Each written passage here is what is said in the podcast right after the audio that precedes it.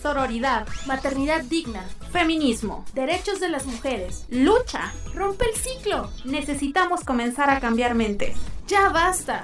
Ya estamos aquí. Somos Las Voces Verdes, un programa para hablar libremente sin prejuicios, procurando el respeto y sororidad para el género.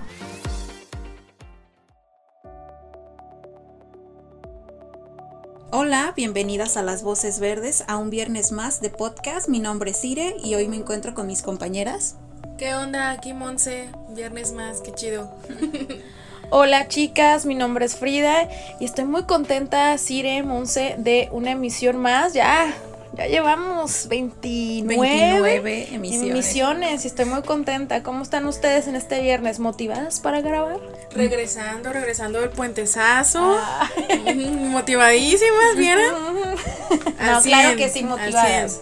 Recargadas de pilas, claro que sí. Claro que sí. Y bueno, recordarles por si en estos días de puente no entraron a nuestras redes sociales, nos pueden encontrar en Facebook y en YouTube como Instituto Colimense de las Mujeres. En Instagram y en Twitter estamos como ICE Mujeres Colima. En Spotify estamos como Las Voces Verdes. Y recuerden que tenemos una línea de atención, la línea Mujer 075. Y también tenemos el número 312-188-6944 que este número te redirecciona a lo que es la línea 075 por si ocupas un apoyo de manera jurídica, psicológica o de trabajo social. Está funcionando las 24 horas del día, los 7 días de la semana. Así es, Frida. Y pues bueno, nos habían comentado un poquito que ahí había como un poco de este problemas a la hora de llamar a la línea. Por ello es que Frida les comenta eh, la actualización de ese número que las dirige a la línea Mujer 075. Sí, decirles que estén muy pendientes de estas redes sociales que Frida les acaba de mencionar, porque también próximamente se acercan ya las actividades por el 25 de noviembre, el Día Internacional contra la violencia hacia las mujeres. Entonces, de verdad, vamos a tener actividades súper chidas, ya las estamos planeando.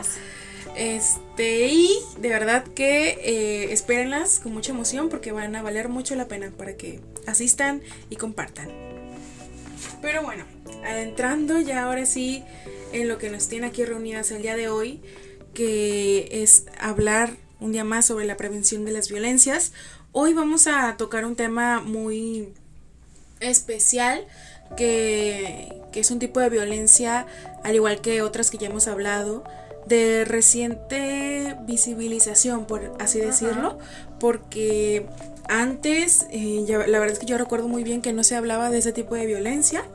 Estamos a punto de hablar de la violencia política de género, que es un tema que en los últimos tiempos ha, tenido como mucha relevancia en el espectro mediático por muchos casos que han ocurrido de violencias que han vivido eh, mujeres que se dedican a la política o que están en cargos públicos. Por lo tanto, por eso creemos que es necesario hablar de eso.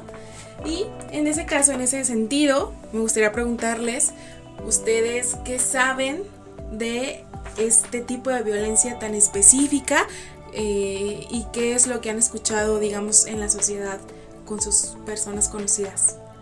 Yo creo que como tú comentas, Monse, es algo que no estaba visibilizado, entonces era muy común escuchar comentarios misóginos, comentarios donde dijeran que las mujeres no estaban preparadas para ese cargo y no le ponías un nombre, simplemente lo escuchabas y hasta lo replicabas, ¿no? Entonces, ahora que ya está un poco más visibilizado, pues ya te das cuenta de que pues muchas mujeres lo viven y pues no está bien, claramente.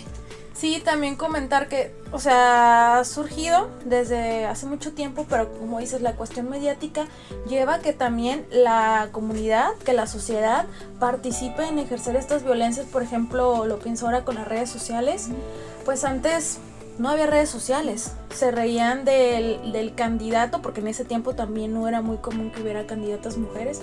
Se reían del candidato o hacían burla, pero ahora hay los memes, hay toda esta eh, desinformación también. Y bueno, lo que ya comentaba, el machismo, una vez más, ejerciéndose contra las mujeres sobre comentarios de, ay, ¿usted qué está haciendo aquí, señora? Váyase a la cocina. Ese tipo de comentarios que todavía en pleno 2022 escuchamos. Así es, Frida. Y pues justo para esto, para ya entrar un poco más al tema, pues vamos a escuchar una pequeña cápsula y vamos a ver y profundizar sobre el tema.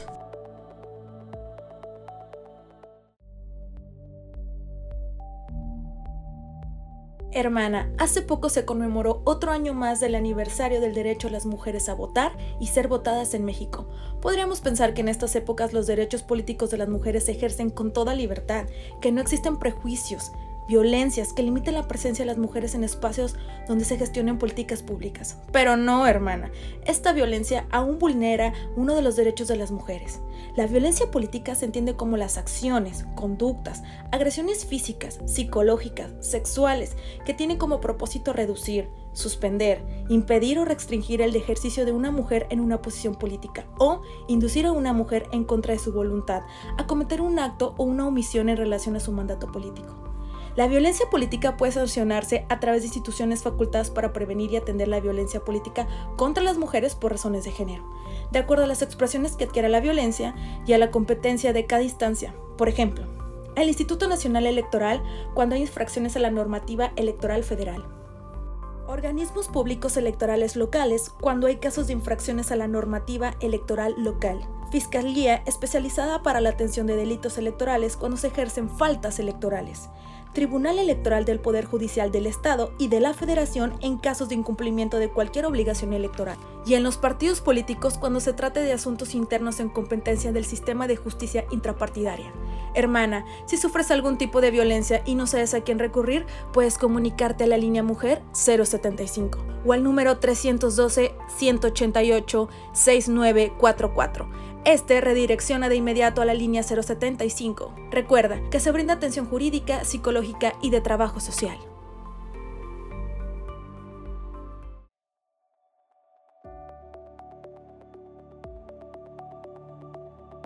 Ok, pues como acabamos de escuchar, la violencia política ha existido desde que bueno, yo creo que incluso desde antes de que las mujeres tuviéramos el derecho a votar, porque el hecho de que no tuviéramos el derecho a votar ya era en sí mismo una violencia, política.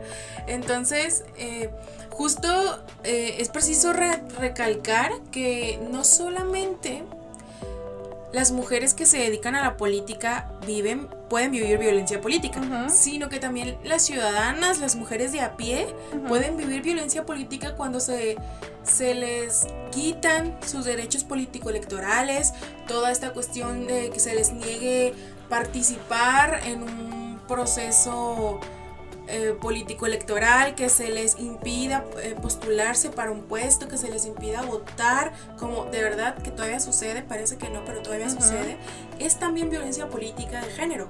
Entonces, em, yo creo que, que ¿cómo, ¿cómo explicarlo? Las mujeres, digamos más bien, la misoginia y el, y el sistema patriarcal es tan grande que abarca literalmente todos los espacios en los que eh, nos desarrollamos las mujeres. Por lo tanto, no es de sorprendernos que en la política también sea un caldo cultivo para las violencias hacia las mujeres. Y, en Colima, pues ha habido situaciones que, que han puesto a manifiesto este tipo de violencia, ¿no? Sí. Y bueno, justo retomando un poco lo que decías al inicio, Monse, sobre el tiempo que tienen las mujeres en, esta participación política, tan solo de ir a las urnas, como se comentaba ya en la cápsula, pues me, me gustaría comentar que pues en Colima pues tenemos esa ventaja, tuvimos esa ventaja en ese momento histórico en el que tuvimos la primera gobernadora, Griselda Álvarez, ella fue la primera a nivel nacional en México y pues actualmente en Colima tenemos seis alcaldesas que integran pues en cada municipio como en Manzanillo, en Armería, en Coquimatlán, en Villa de Álvarez, en Colima y en Cuauhtémoc. Y también que nuestra gobernadora, ¿verdad? sí. mujer, ¿verdad? También comentarles que las personas que participan en este tipo de, violencias no solamente eh, pues pueden ser lo que mencionábamos un inicio, la ciudadanía, sino también los miembros de, partidos políticos, de asambleas, líderes sindicales, también mujeres que están en, en puestos políticos. Por ser mujer no quiere decir que no hayan ejercido la violencia a otras mujeres en la cuestión política, pues o sea, no todas tienen lo que es la perspectiva de género. Y también los partidos políticos puede ser desde su propio partido o puede ser el contrincante o pueden sufrirla eh, de ambos, ¿no? Por estrategias. Ah, y como lo decía, y personas este, de, de, su mismo partido político o de otro, que incluso los partidos utilizan también estrategias pues poco sanas que violentan a los mismos, este, perdón, a sus contrincantes. Y bueno, cuando hay una mujer pues de ahí se agarra, ¿no? Para difamarla, para sacar información de su vida personal y exponerla, porque no es muy común que haya candidatas mujeres y cuando lo hay, tratan de desprestigiarlas, que si ya anda con fulano, que se, o sea, cosas que no tienen nada que ver para lo que ellas están este, postulándose, que es, un, es una candidatura, ¿no? Y, utilizan esto. Justamente eh, ahí radica este componente de género que es por lo que lleva eh, este apellido, este tipo de violencia, porque, porque las mujeres políticas o que ostentan cargos públicos, de verdad que viven una violencia diferenciada a la, que pueden llegar a vivir sus compañeros varones que se dedican a lo mismo, ¿no? Justo como lo, lo dice Frida, cuando se le critica o cuando se le suele criticar a una mujer política o que es funcionaria pública, que es candidata, generalmente se alegan cuestiones que nada tienen que ver con su carrera profesional o política, ¿no? Esto quiere decir que siempre hay estos comentarios relacionados, una, a su aspecto físico, si está fea, si está guapa, si está, ¿sabes? Que si está tuneada, que si no, es algo que a la gente no le interesa, pero lo hace. Y esto, por supuesto que no lo vive un candidato hombre. Sí, no. En segunda, salude también siempre a su eh, estado civil o a su condición en ese momento amorosa. Siempre eh, hay estos chismes de tal política anda con tal este, miren, ya la fotografiaron así y que no sé qué, sí, cuando tampoco tiene que ver, digo, a menos que sea un personaje, no lo sé, no lo sé, ¿verdad? Que, tenga relevancia pública. Como una actriz, un cantante. Pero, pero en realidad no tendría mucho que ver con su carrera, con quién esté casado, con quién ande una mujer política, ¿no? También, eh, el tema del acoso sexual hacia las candidatas es un asunto verdaderamente muy grave, que esto se puede ver como siempre en las redes sociales, que es donde más exposición tienen, tienen ellas. Toda esta cuestión misógina, que también hay que decirlo, no suelen vivirlo los políticos hombres, ¿no? Que siempre les hacen comentarios eh, sexuales, siempre se les se les sexualiza, se... Vamos, incluso se critica como la ropa que utilizan, Cuando de nada cuenta esto no sucede con los políticos hombres, con los funcionarios hombres. Entonces, sí es importante eh, puntualizar esto de que las mujeres eh, viven las violencias de forma distinta. O sea, yo creo, y como una persona que estudió periodismo, también lo pienso, que una política tendrá que ser cuestionada por su actividad laboral o profesional y no ah, cuestionarle su vida privada, su aspecto físico, etcétera, aunque es muy fácil caer en esto porque pues es lo que vende, ¿no? Es de lo que habla la gente en la calle, pero no tendría por qué importarnos, porque además ahí caben otro tipo de violencias, ¿no? Como la violencia estética, la violencia psicológica, porque no sabemos cómo puede estar viviendo eh, ese, eh, esas agresiones la mujer en cuestión, ¿no? Mira, bien recuerdo, por ejemplo, una, una eh, encargada de, de una institución muy importante aquí en Colima que vivió mucha violencia de género durante su gestión. Ella vivió, eh, recuerdo perfectamente, violencia a través de redes sociales, mm, porque tenía mucho contacto con, con hombres dentro de la institución, o sea, su, su institución se encargaba de, de, ver cosas muy relacionadas con hombres, o era un sector que estaba pues, muy masculinizado. Entonces, los insultos que ella recibía no eran de corrupta, ratera, o estos insultos que siempre se suelen los políticos hombres, digamos. sino que era, te vamos a violar, te vamos a... De verdad, cosas muy fuertes. Que se van hasta con sus hijos. Exactamente. Aludiendo siempre a su condición de mujer, ¿no? Entonces, es así como se vive la violencia política de género.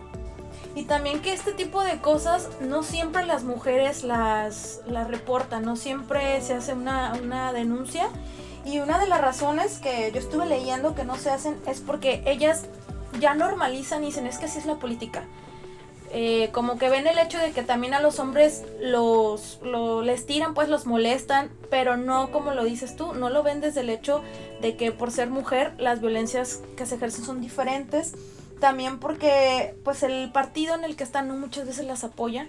Entonces como para no hacer tanto, eh, pues tanto escándalo, ellas como que prefieren no, no levantar la voz y también para no verse débil, porque es algo como de las primeras cosas que cuestionan una mujer, el sexo débil, o sea, como malamente se nos reconoció eh, durante el tiempo, ellas no quieren verse así, y más en un lugar que está eh, ocupado mayormente por hombres, y también porque muchas veces no se dan cuenta que, que les están ejerciendo este tipo de violencia política por razones de género. Sí, lo peor es que esta violencia puede venir incluso de sus compañeros, de sus compañeros que también se dedican a lo mismo.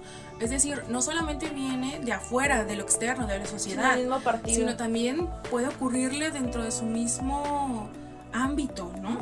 Un compañero legislador, un compañero secretario, un compañero funcionario puede ejercer violencia contra ellas y, qué feo estar expuesta incluso con tus compañeros, eh, con tus jefes, con con la misma gente con la que te rodeas, ¿no? Y esto es hablando de las mujeres que ostentan cargos públicos. Pero también hay otro, otra forma de violencia política que creo que es justo mencionarla, que es aquella que se ejerce contra las mujeres que se quieren candidatear para un puesto público. Que, por ejemplo, esto se da mucho en las comunidades rurales o en las comunidades indígenas, donde la verdad es que los derechos políticos de las mujeres están pues nulos. Pues sí, prácticamente, ¿no? Y que escudándose en los usos y costumbres claro. de estas comunidades, no se les permite a las mujeres eh, acceder a puestos de toma de decisiones, a integrar mesas directivas, a integrar eh, pues estos comités que hay dentro de estas comunidades.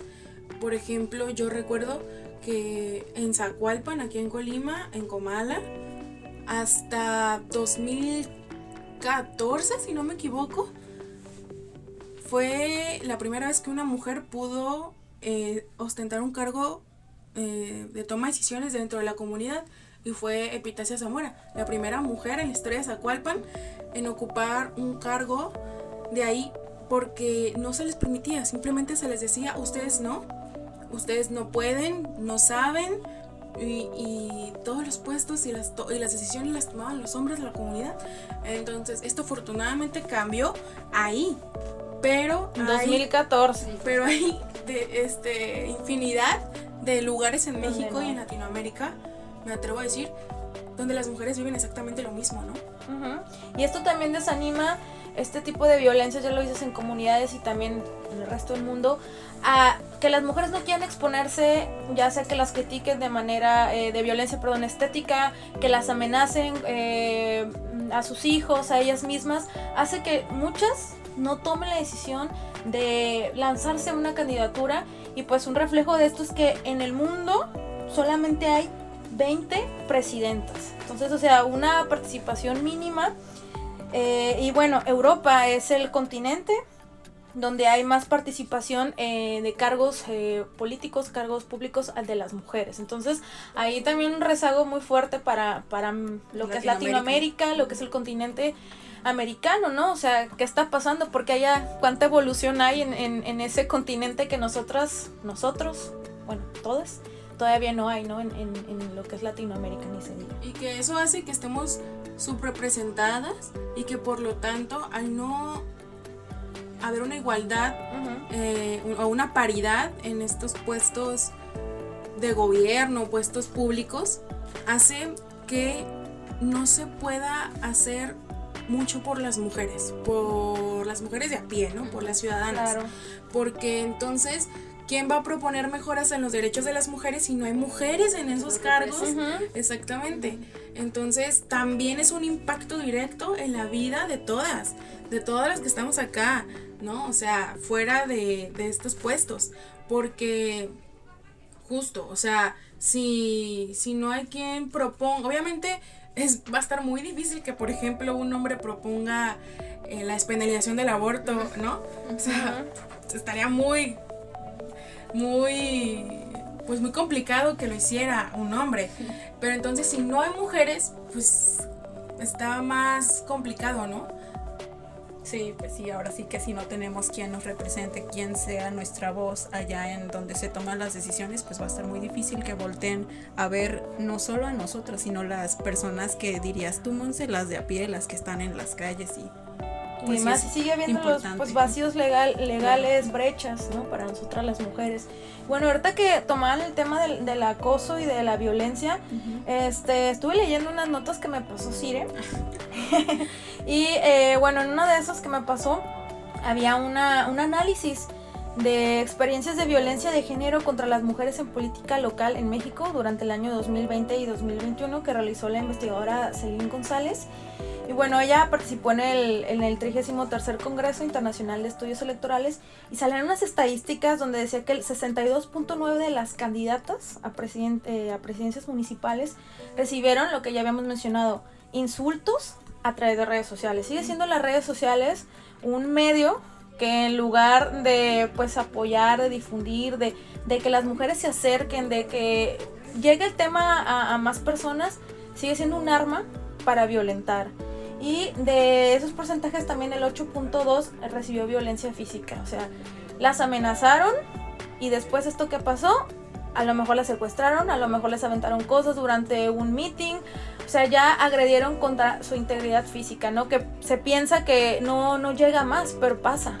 Sí, incluso hay una cantidad alarmante de, políticas que han sido asesinadas en México. O sea, recuerdo perfecto en las últimas elecciones eh, cómo se dispararon los asesinatos de tanto de políticos como políticas.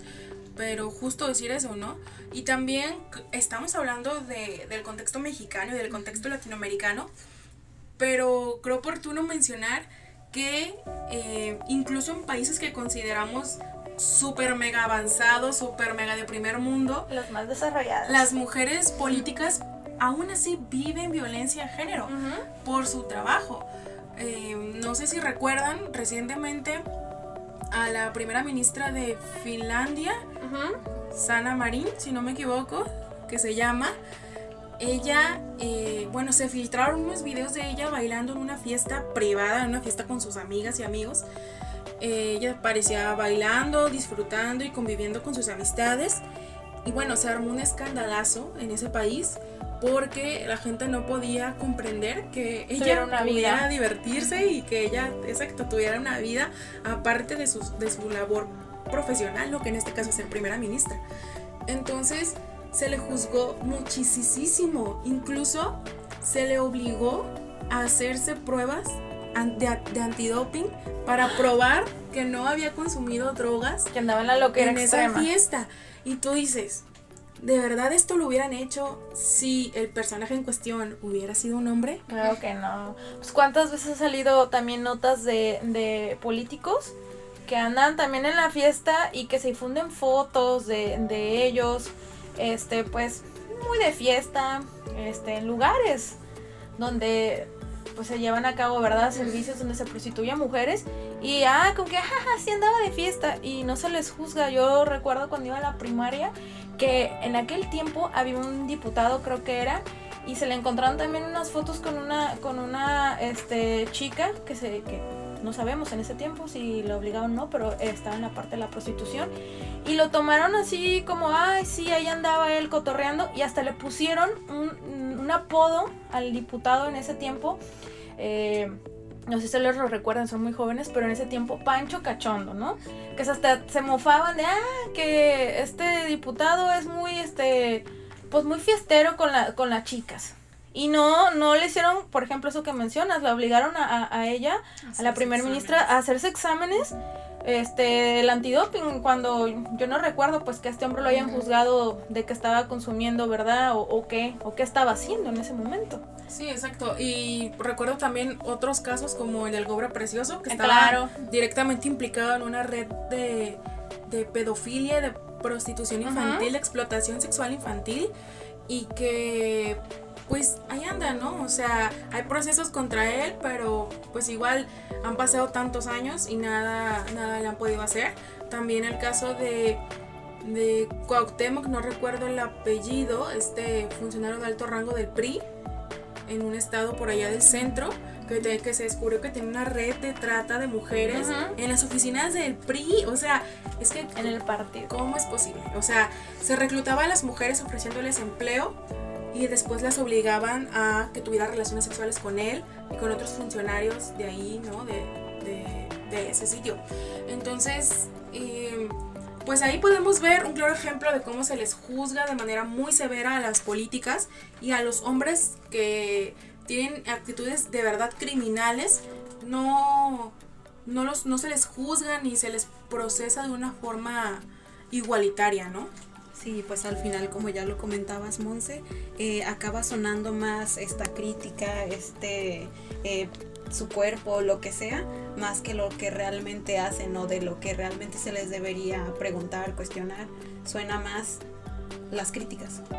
Exacto, incluso cuando, no sé ustedes les ha tocado en varias elecciones, cuando una mujer todavía está haciendo pues el, el ejercicio de un derecho de, de lanzarse como candidata, incluso gente de nuestra edad, todavía, tanto hombres como mujeres, más alarmante que las mujeres, este, hacen comentarios como de, ay, esa ni va a votar nadie por ella, en vez de que aplaudan el hecho de que se atreve, de que quiere hacer algo, ya sea por su, dependiendo de la candidatura, sea por su municipio, sea por eh, su ciudad, donde sea que se esté lanzando, no apoyamos este hecho, o sea, simplemente como que, ah, está, pero no le damos trascendencia a que esto ya tiene muchos años, pero apenas está tomando, digo, a menos en, Colima está tomando una fuerza, ya lo vimos reflejado eh, con nuestra gobernadora electa, ¿no? Que se llegó después de no sé cuántos años de con Griselda Álvarez a que hubiera otra gobernadora. Y que también hay que decir que las mujeres que se dedican a estos ámbitos, al vivir en una sociedad en, el que, en la que los trabajos de cuidados están desproporcionalmente eh, hacia las mujeres, inclinados más hacia las mujeres, pues ellas también tienen que lidiar con todo este rollo de poder configurar su vida de tal forma que les dé chance de ser madres, de tener una pareja y de poder ejercer también su labor como funcionarios, como políticas y que también ahí viven la desigualdad, ¿no? Porque bueno, esta, esta desigualdad la viven también las mujeres trabajadoras, ¿no?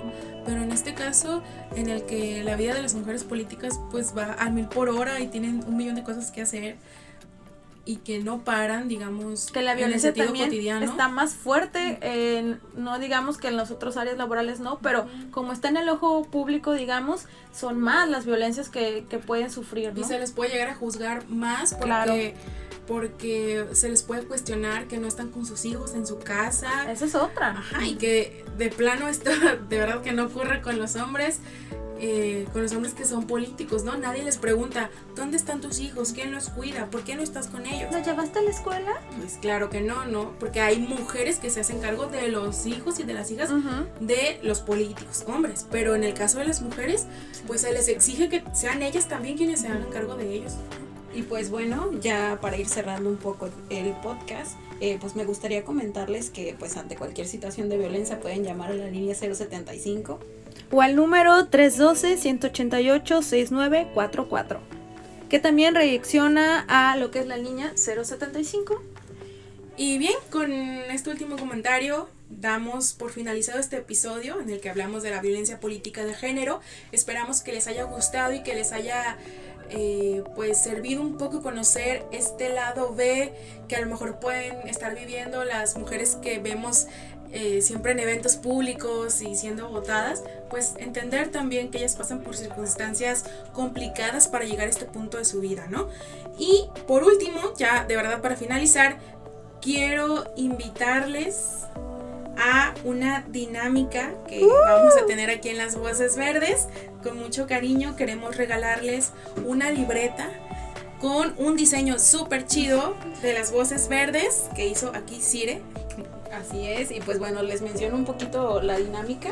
Pues ustedes tienen que seguirnos en Instagram, en Facebook, en YouTube, compartir este podcast, por favor compártanlo y pues tiene que contestar la encuesta que sale todos los jueves y para eh, la dinámica, la pregunta de esta semana será ¿cuántos episodios llevan las voces verdes en esta tercera temporada? Así es, manden la respuesta ya sea inbox en Facebook o si no tienen inbox de Facebook, bueno, pues si no tienen esta red social porque todavía es para nosotros ya de edad más avanzada y ya se mueven lo que es en Instagram. También nos pueden mandar un mensajito por Instagram para que no se queden sin participar, chicas, y se lleven esta libreta que la verdad está, bien chida. ¿eh? Está, muy chida, la verdad. Sí, sí, ¿eh? te rifas. y pues bueno, eso sería todo. Estén pendientes de todo lo que publicamos a través de nuestras redes sociales, porque como diríamos, tenemos varias dinámicas y es importante para nosotras que participen. Así es, y bueno, voy a cerrar el podcast, ya saben, con esta frase.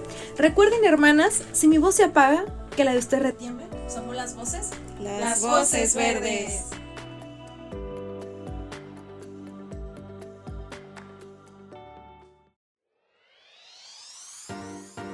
Por escucharnos. Recuerden, si necesitan apoyo u orientación telefónica, puedes contactarnos a la línea Mujer 075.